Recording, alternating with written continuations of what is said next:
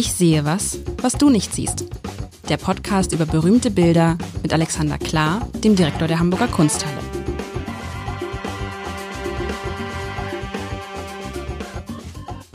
Herzlich willkommen. Mein Name ist Lars Heider und wir haben die Überraschungswochen in diesem Podcast. Also Alexander Klar hat mich in der vergangenen Woche, wenn Sie es nicht gehört haben, hören Sie noch mal rein, mit Chipstüten überrascht und ich habe daraufhin auch noch mal eine Chipstüte leer gemacht und daraus Konfetti gemacht und das war eine Riesenfreude. Und Sauerei?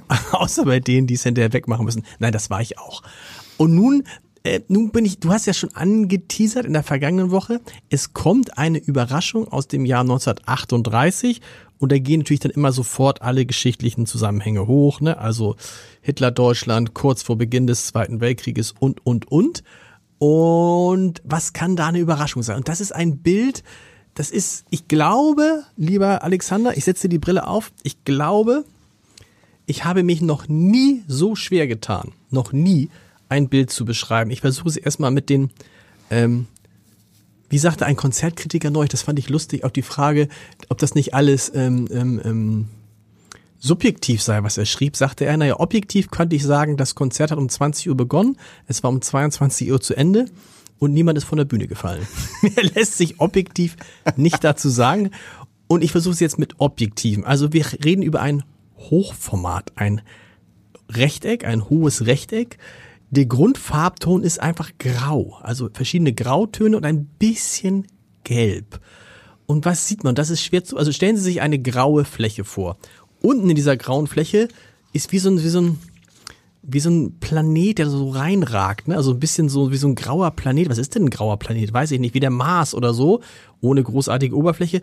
Der ragt da so, sieht man so, der ragt da so an der Ecke zur, zur Hälfte rein.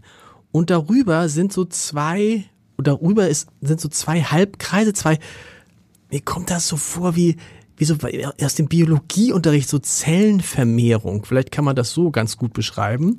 Ähm, mit so, also so Halbkreise, die ineinander übergehen, mit einem stark schattierten grauen Rand. Auf der einen Seite, auf der anderen Seite mit so einem gelben Rand und auf der gegenüberliegenden Seite mh, hm, das erinnerte mich so, äh, wie hatte ich hatte mal so eine, so eine, nee, ich habe immer noch so eine Lampe zu Hause, die hat so ein ganz, wie nennt man das denn, ganz, äh, äh wie nennt man das, was der Lampen unten ist? Oben hat sie den Lampenschirm. Stellen Sie sich einen großen Lampenschirm vor und dann ist das Lampen, was ist denn, Gehäuse oder der Sockel oder so, auf dem dieser Lampenschirm thront, thront. Und das erinnert mich an so eine, an diese, an diese Lampe, die in der Mitte durchgeschnitten ist. Es hat nichts mit der Lampe, man, Du tust dir wirklich schwer, das habe ich auch noch nicht gehört. Nein, aber das ist irgendwie so, und man fragt sich, ja, also was ist, also ja, ist wirklich, es ist doch mal wirklich, wie würdest du das denn beschreiben? Das sind ja irgendwelche Kreise, also vor allen Dingen Kreise, planetenartig, wie Zellen, außer dieses eine, was so ein bisschen so eine gerade Linie hat und ein bisschen zackig ist, was, ähm, ja, also, und dann ist es, dann endet es, dann endet es irgendwie schon. Und es macht einem auch anders als die Chipstüten vor einer Woche keine gute Laune.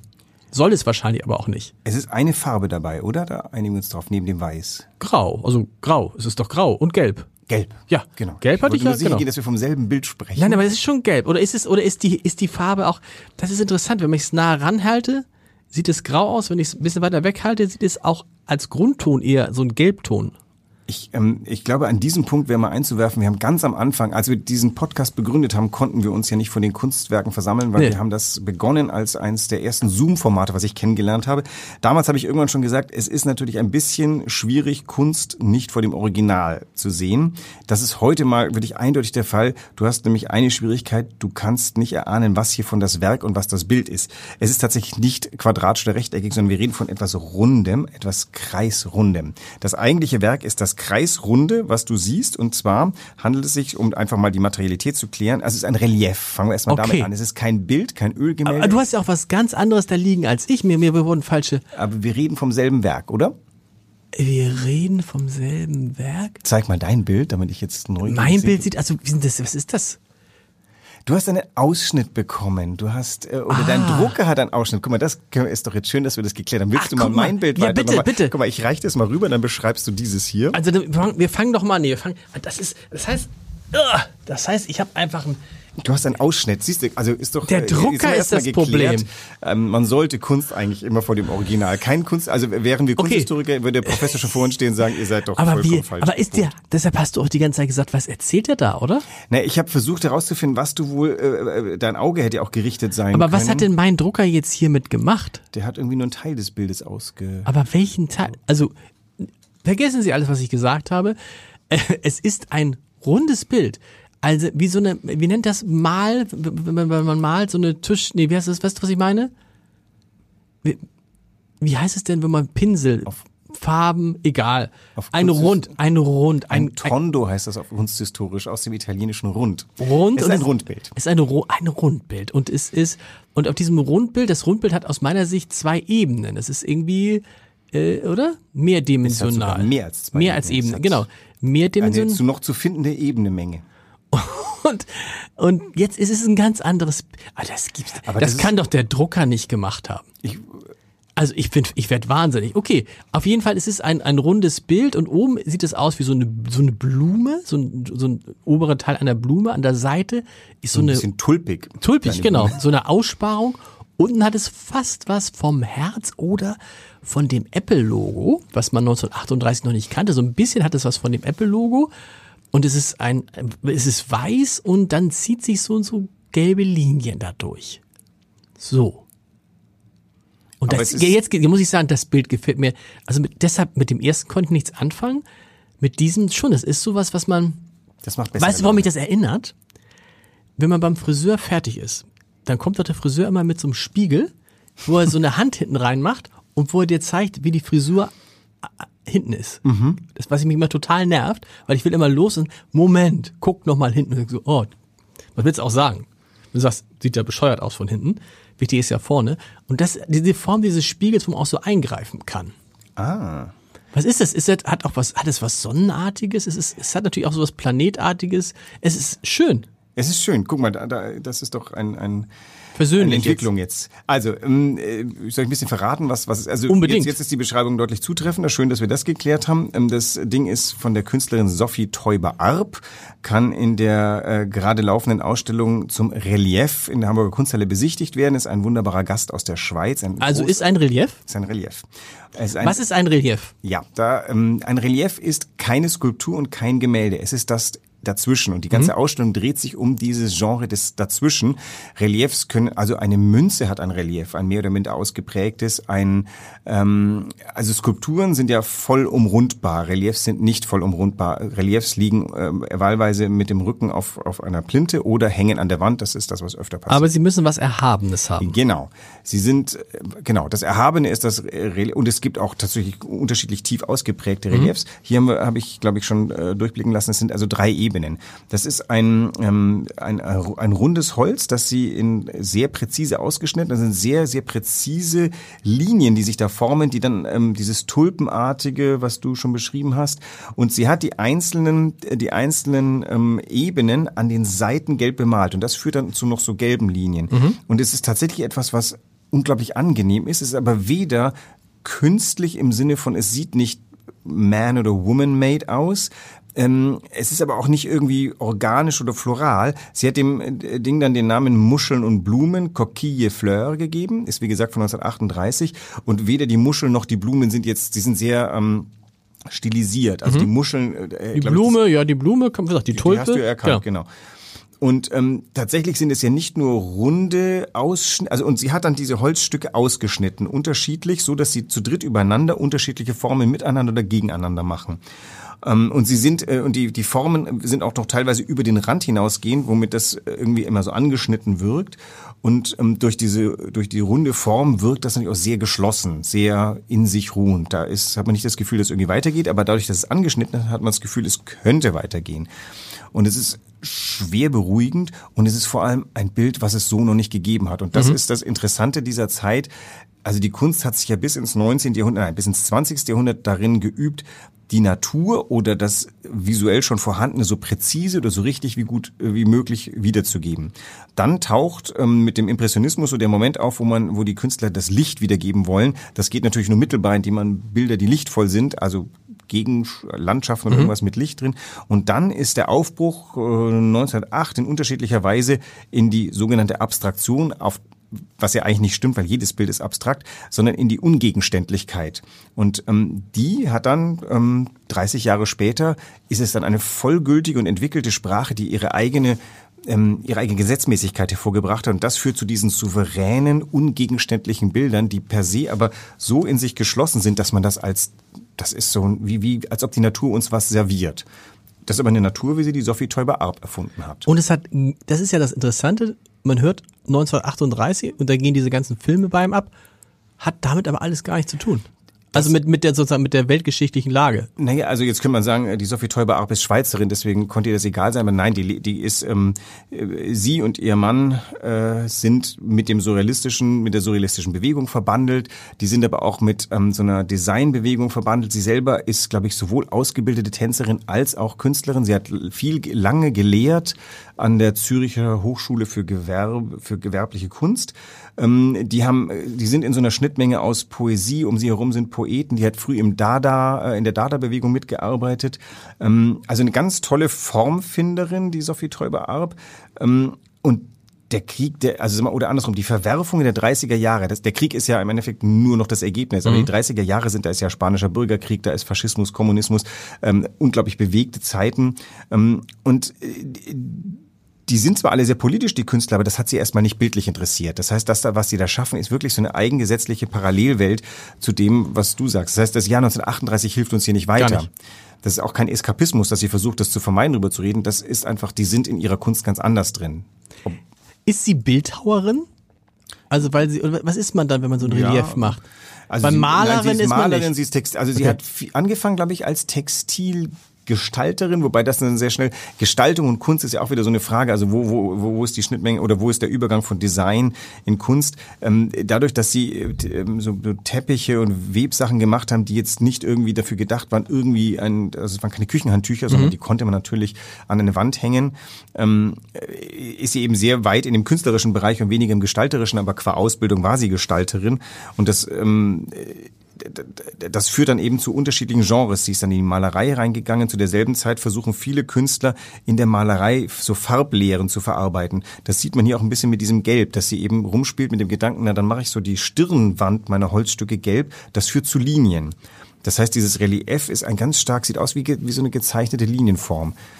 Und durch die, die, die, die, die, diese Konstruktion der drei übereinander ergeben sich halt, ich glaube nicht zufällig, ich vermute mal, die hat sehr genau ausprobiert, wie das funktionieren kann, ähm, über die drei Ebenen hinweg Linien, die, die das Auge so nachverfolgt. Also das ist kein Designstück, das ist ein vollgültiges Kunstwerk. Aber es ist auch ein Designstück, oder? Es ist ja dadurch durch dieses, also das Design sind ja heute, das, also wenn, wenn ich jetzt nicht gewusst hätte, dass es von 1938 ist, das finde ich interessant das ist ja komplett zeitlos. Das könnte auch aus dem Jahr 2023 sein. Es hat auch ganz viel Wirkung heutzutage. Genau. Wir sind jetzt gerade wieder in so einer neokonstruktiven Phase, wo man, wo man, wo, wo Pattern, wo ähm, überhaupt, also wo, wo Gestaltung ganz stark auf die 20er und 30er Jahre zurückgreift. Übrigens 30er Jahre in meinem Kopf brodelt immer noch, dass ich gerne zum Ende der 20er Jahre eine große Ausstellung wie die 30er Jahre mhm. machen will. Genau aus dem Grund, um Leuten wie uns mal aus dem Kopf zu schlagen, dass die Menschen damals schon die ganze Zeit Krieg oder Faschismus gedacht haben. Die Deutschen haben natürlich im Faschismus gelebt, aber die sind ganz nebenbei noch ihren täglichen ähm, äh, Leben nachgegangen. Und die Künstler, die jetzt dann eben nicht mehr in Deutschland lebten, aber zum Beispiel in Frankreich, die haben auch nicht jeden Tag über Hitler nachgedacht, sondern die Surrealisten haben eigentlich, das war eine Blüte an Kunst in Paris zur selben Zeit. Also bis zum Einmarsch der Deutschen 1940 war Paris die, die, die künstlerische Herzkammer Europas und was da in dem Wengler dreckerten Land nebenan, so braunes vor sich ging, das hat die ähm, abends beim Kaffee berührt, aber im, im täglichen Schaffen, in den Ausstellungen haben die ganz andere Sachen. Da ging es um Automatismus. Die Surrealisten haben ja diese Idee gehabt, dass du, dass du möglichst gestalten sollst, ohne zu wissen, was du tust. Und daraus sind so bestimmte automatische Gemälde entstanden, die man äh, unterbewusst ähm, herstellt. Also das war das, was die künstlerisch interessiert hat, nicht Propaganda gegen die Nationalsozialisten. Weil das ist ja interessant, weil in der in der Retrospektive man immer denkt, na, es lief ja eindeutig auf den Krieg zu. Also das ganze, die ganzen 30er Jahre war ja gar nichts anderes sozusagen als der Krieg war dann am Ende folgerichtig. Der kam raus. Der kam nicht, raus. Nicht nur rückwirkend folgerichtig. Und das ist interessant natürlich, wenn man dann sich selber seine Zeit, in der wir jetzt gerade leben, anguckt, wo wir auch trotz des Krieges in der Ukraine einfach weiterleben und trotz um uns herum ganz viele Länder, die auch so einen Rechtsruck haben, wir übrigens ja selber auch. Aber am Ende ist es dann nicht so, dass man jetzt den ganzen Tag drüber nachdenkt, was bedeutet das eigentlich, sondern man lebt dann eigentlich so sein Leben weiter. Und das war wahrscheinlich damals nicht anders. Nicht anders. Also ob jetzt in, in drei Jahren Weltkrieg ist, das können wir nicht sagen. Ich weiß, dass wir, ich glaube, ich war nicht der Einzige, der am Anfang des äh, Ukraine-Krieges mal kurz über die Möglichkeit eines Atomkriegs nachgedacht hat. Äh, der Herr Putin hat es ja, glaube ich, irgendwie auch relativ deutlich angesprochen. Ich war auch äh, gleich nach äh, Kriegsausbruch waren wir im Urlaub, weil es waren die, es waren die Winterferien mhm. und ich fühlte mich irgendwie ein bisschen schlecht. Dachte, ey, hier in Europa äh, sterben gerade in einem Krieg die Menschen und ich fahre jetzt ähm, in der norwegischen Loipe friedlich spazieren. Dann hat man sich recht schnell an den Gedanken, naja, Krieg ist eigentlich mein ganzes Leben lang, war irgendwo auf der Welt Krieg und ich habe auch ganz gut gelebt. Das ist zwar Mist, aber ähm, der ist jetzt bloß ein bisschen näher gerückt. Aber tatsächlich, wir wissen ja nicht, was in fünf Jahren ist und 1938 hat die Sophie Teuber Abend nicht im Traum dran gedacht, dass demnächst ein Weltkrieg losgebraten wird. Also das. Ähm, ja, und wir erinnern uns daran, kurz vor dem äh, kurz vor dem äh, Einmarsch der Russen in, äh, in der Ukraine hat ja auch die, die, die deutschen Geheimdienste immer noch gedacht, das ist eine Übung. Das ist äh, eine also das, Drohung. Ja. Das ist irgendwie. Ähm, ja, oder heute natürlich, dass dieser, dieser Aufstieg der Neorechten da sagen wir, naja gut, das ist halt so, das ist Protestkultur aus der DDR und ähm, for God's sake, dann sollen sie, wenn, wenn ihnen, wenn ihnen links nichts einfällt, dann soll es halt rechts sein, aber wirklich böse können die gar nicht sein. Genau. Naja, die sind natürlich schon, also wer, wer auf, auf Flüchtlinge losgeht, ist wirklich böse und wir zucken dann mit der Schulter und sagen, naja, das wird schon, lass aber sie mal. Das ist dann ja interessant, weil dann wiederholt sich Geschichte im Zweifel halt doch. Also das, dann, dann, dann, dann lernen wir dafür, ja. ja. dann lernen wir gar nicht aus den Fehlern, die unsere Vorgängerinnen und Vorgänger gemacht haben. Ja, weil sich Geschichte natürlich nie eins zu eins wiederholt. Und das ist der Grund, warum wir wahrscheinlich heute denken, ach Gott, also aus der faschistischen Ecke wird schon nichts kommen, weil A sind die zu blöd dazu und zweitens, äh, die haben gar nicht das Waffenarsenal. Mhm. Ähm, also wenn ich mir die Bundeswehr angucke, würde ich sagen, die Wahrscheinlichkeit, dass die Bundeswehr einschwingt auf sowas, ist äh, nahezu null. Ja. Ähm, also insofern kann sich so wie nicht wiederholen. Aber wenn du jetzt wiederum schaust, dass halb Europa mit mit zwei zweistelligen Zustimmungsraten zu äh, neofaschistischen Parteien äh, gerade gesegnet ist, dann zuckst du schon, weil dann denkst du, okay, jetzt kommt so eine Generationsentwicklung, wo mein, mein Schwager war Lehrer in, ähm, in Bautzen, ich sag's mal so böse, mhm. und der hat gesagt, das ist unter die Sprache unter den Schülern ist für, für Westler unerträglich. Das, das merken die gar nicht. So, und das filtert sich jetzt so langsam äh, fröhlich durch die Generation. Irgendwann ist die verrohte Sprache beim verrohten Handel angekommen und dann kann das, äh, kann das gleich nochmal passieren. Warum sollte der Mensch auch es ja liegt so weit weg, die letzte Katastrophe. Ja, aber dann ist es ja, dann ist es ja mit Sehen im Auge. Also wenn wir gucken, wenn, wenn die Verrohung der Sprache, du hast ja recht, wenn die Verrohung der Sprache ein Vorbote ist auf die Verrohung der Sitten, auf die Verrohung des Handelns, dann sind wir ja schon in dieser Stufe, weil ich meine, die Sprache ist so dermaßen verroht in den sozialen Medien, das ist ja irgendwie, ist ja nichts. Ein Wunder, dass nichts. nicht mehr täglich ja. auf der Straße an, an physischer Gewalt passiert, wenn man das. Ja, aber dann gibt's die Theorie, okay, das ist da, wo die Dampf ablassen. Früher war es der Stammtisch, jetzt ist es halt eben äh, Facebook oder, oder Instagram. Ähm, also die Schwierigkeit ist tatsächlich, Analogien zu entdecken und zu fragen, was ist eigentlich mein, meine Aufgabe? Also dadurch, dass ich mich positioniere, wie ich mich positioniere, schaffe ich natürlich irgendwie eine Gemeinde von Leuten, sagen, ja, Recht hatte, aber ich schaffe natürlich auch Antagonismen. Also wenn wir uns jetzt unterhalten, muss nicht jeder unserer Meinung sein. Und je lauter oder deutlicher man Positionen äh, bezieht, desto lauter und deutlicher wird eine Gegenposition. Ich glaube, ihr Medien habt ja, wie ist das mit der Lügenpresse? Mhm. Damit kämpft, glaube ich, schon eigentlich jedes ernsthafte Druckmedium in Deutschland, dass es Leute gibt, die sagt, ihr seid doch alle.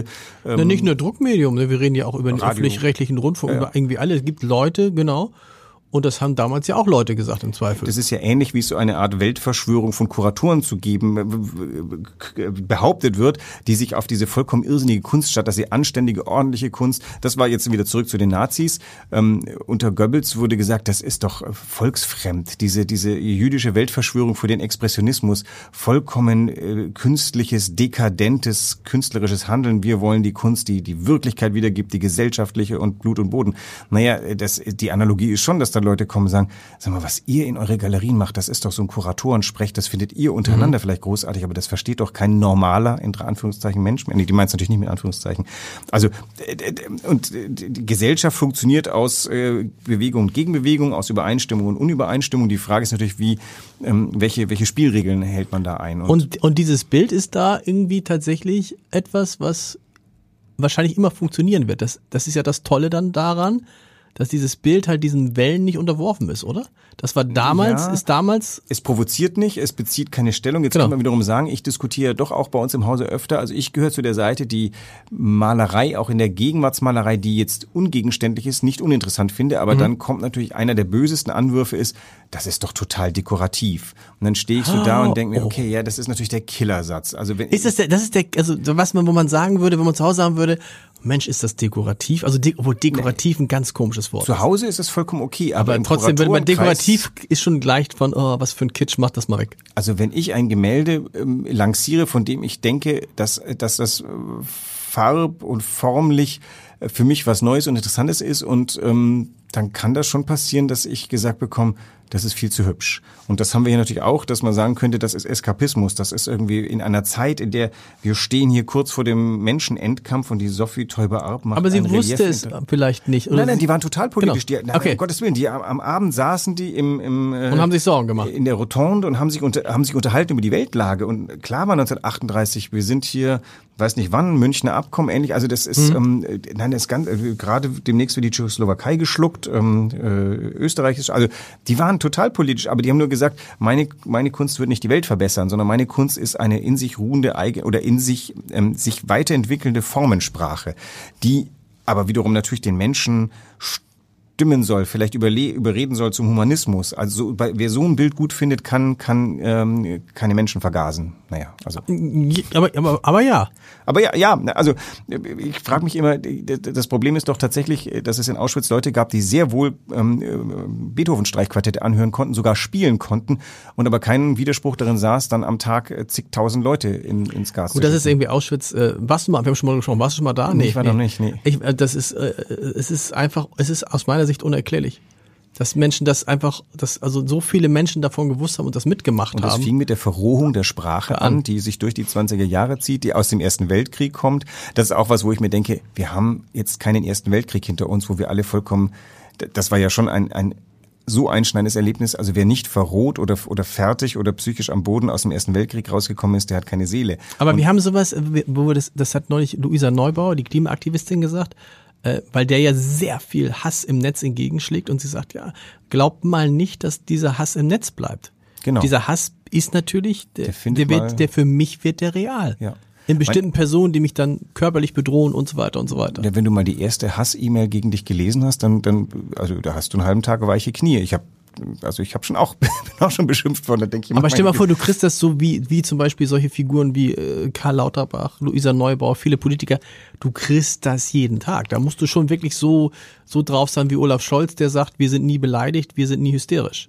Don't ask questions. wie- Ja, genau. Genau, also aber das ist aber das, das zu schaffen ist. Äh, Und darum du darfst, oder du darfst es gar oder du darfst es gar nicht lesen. Aber Ja, es geht ja, Ja, nicht. Darum nicht. bewundere ich diese Menschen, weil äh, du, du musst dann irgendwie abstrahieren. Also das, weil man, wenn man sowas liest, denkt man sich, oh Gott, so wie sich das liest, ist, steht der morgen vor dir und haut dir eine rein. Genau. Und also ich bewege mich ja auch immer in größeren Menschengruppen und habe dann mal nach der nach dieser Lektüre äh, die- dieser E-Mail gedacht, was was passiert, wenn der irgendwann mal, ich lächle ja alle freundlich an, dem Oscar Lafontaine hat ja jemand mal ein Messer in den Hals Genau. Gerammt. Ich weiß, also das ist ja alles der Schäuble. Schäuble, also ähm, das passiert halt und dass man dann, dass Politiker so mutig sind oder die Luisa Neubauer dann weiterzumachen und sagen, okay, ich ähm, da muss ich jetzt auf mein Glück vertrauen wahrscheinlich, was anderes geht nicht. oder auf Sicherheitsleute, ne, dass du dann irgendwie sagst, okay, du hast dein Leben lang, also Luisa Neubauer hat an der Spitze bis zu 20 Sicherheitskräfte um sich herum. Echt? Ach, das Ja. wusste ich gar nicht. Ja, aber Ja. wie schrecklich ist das für ein Leben? Ja.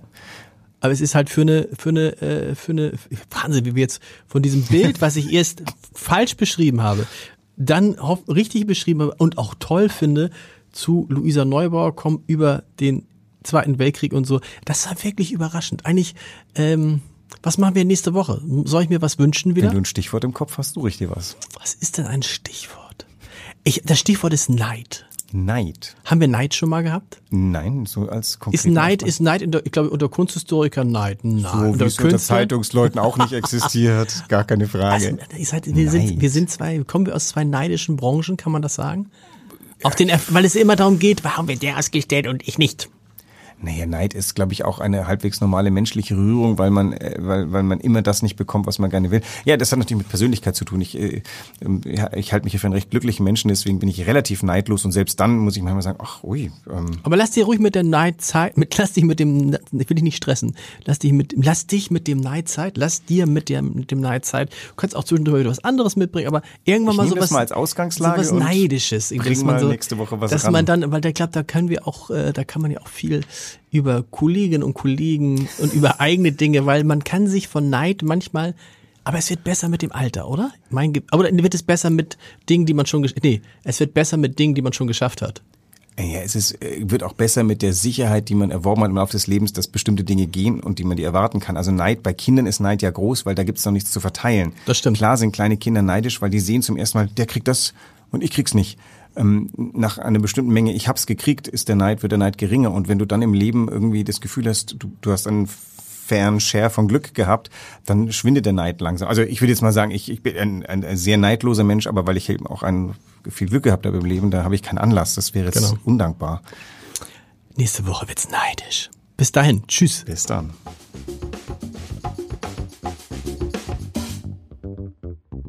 Weitere Podcasts vom Hamburger Abendblatt finden Sie auf abendblatt.de slash podcast.